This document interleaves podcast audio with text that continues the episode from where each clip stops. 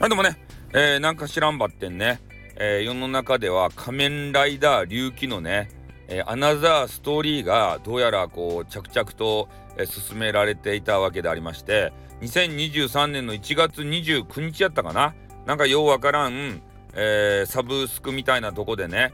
え、私の大好きな仮面ライダーあの龍騎あの龍騎の中の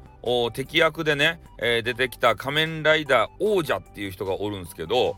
ねその人が主人公になったねなんかようわからんストーリーがあるということでこれがめちゃめちゃ見たいわけですよ。ね仮面ライダー龍騎が一番ね仮面ライダーシリーズで面白かった。なんでかっつったらね仮面ライダー同士がこう戦うわけですたいなんかようわからんけどねミラーワールドとか言ってさねそそれがねもうめっちゃ面白いんですよ。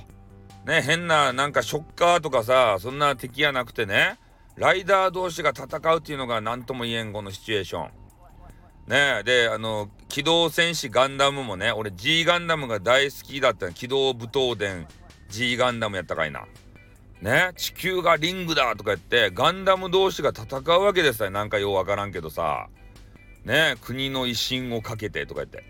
ああいうねストーリーがたまらんとでそういうね、えー、仮面ライダー龍騎の、えー、新作がねまたこの令和の世に生み出されるということでこれ見ざるを得んだろうっていう話なんですよ。